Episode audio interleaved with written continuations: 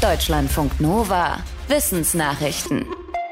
Die meisten von uns lesen jeden Tag eine Menge digitaler oder gedruckter Texte. Aber die wenigsten achten wohl darauf, in welcher Schrift diese Texte verfasst sind.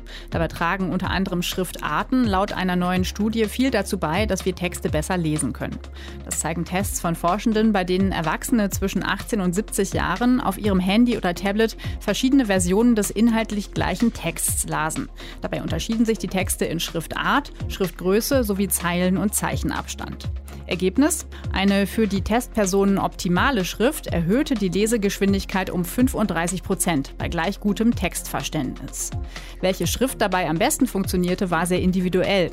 Der Studienleiter sagt, dass wir unsere Schriftvorlieben wie eine individuelle Lesebrille verstehen sollten. Je besser sie angepasst sei, desto besser und schneller könnten Menschen Texte lesen.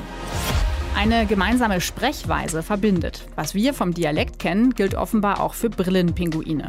Das zeigt eine Studie, für die ein Forschungsteam drei Pinguinkolonien über drei Jahre lang beobachtet hat.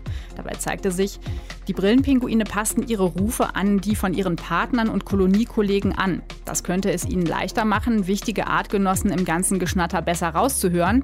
Aber es gibt auch die Theorie, dass der gemeinsame Pinguin-Dialekt wichtig für soziale Bindungen ist. Das Forschungsteam findet das Ganze auch spannend, weil Pinguine evolutionär gesehen relativ weit weg vom Menschen sind. Wenn Sprache bei beiden Arten trotzdem ähnlich funktioniert, könnte das helfen, die Grundlagen der Sprachentwicklung an sich besser zu verstehen.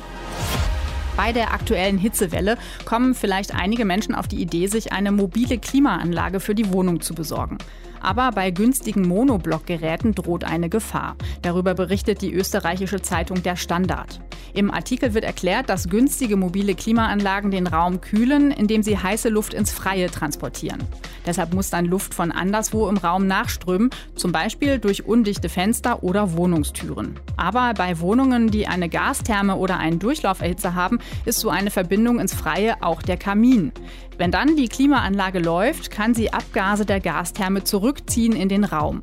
Und durch fehlenden Sauerstoff für die Verbrennung könnte es dann auch bei gut gewarteten Gasthermen dazu kommen, dass sich potenziell gefährliches Kohlenmonoxid bildet. Empfohlen wird, bei hohen Außentemperaturen zu lüften, wenn die Gastherme genutzt wird, zum Beispiel beim Duschen. Besser als billige Monoblockgeräte sind laut Experten bei den Klimaanlagen teurere Splitgeräte, die an der Außenfassade montiert werden. Schiffe haben lange Jahre die Luft mit Abgasen verpestet. Jetzt tun sie das zwar nicht mehr so stark, aber dafür landen die giftigen Stoffe jetzt im Meerwasser. Darauf weist ein Artikel im Guardian hin.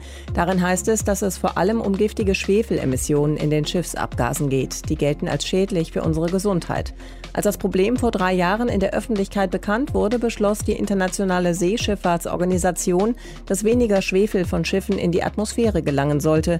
Laut Artikel standen die Räder daraufhin vor der Wahl, entweder teurere Treibstoffe zu nutzen, die umweltfreundlicher sind, oder ein System zu nutzen, bei dem die Abgase gesäubert werden, auch Gaswäsche genannt. Viele Räder hätten sich offenbar für die zweite Variante entschieden, weil die günstiger sei. Allerdings werde die giftige Flüssigkeit nach der Gaswäsche einfach ins Meerwasser abgelassen. Umwelt Umweltexperten unter anderem von der Organisation Seas at Risk sagen, dass damit das Meer zunehmend verschmutzt wird. Der Klimawandel sorgt dafür, dass Ökosysteme weltweit immer mehr Durst haben. So könnte man das Ergebnis einer Studie vom Max-Planck-Institut für Biogeochemie in Jena zusammenfassen. Die Forschenden sagen, früher hing das maximale Wachstum etwa von Wäldern in den meisten Regionen davon ab, wie viel Sonnenenergie sie abbekamen. Inzwischen ist der begrenzende Faktor in den meisten Gegenden aber das Wasser. Anders gesagt, in den betroffenen Regionen wachsen die Pflanzen weniger stark, als sie eigentlich könnten, weil sie nicht an Wasser kommen.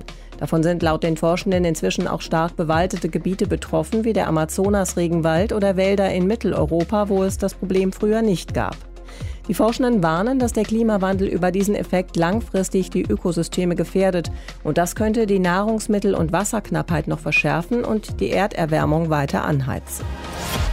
Die berühmte Primatenforscherin und Umweltaktivistin Jane Goodall gibt es jetzt als Barbie-Puppe. Die Puppe erscheint zum 62. Jahrestag von Goodalls erster Reise in den Gombe Nationalpark in Tansania, wo sie über viele Jahre die Schimpansen beobachtete und erforschte.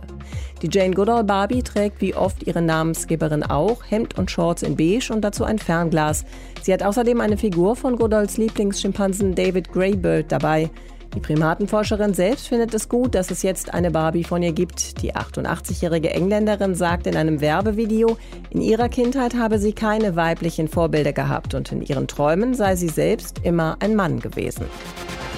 Deutschlandfunk Nova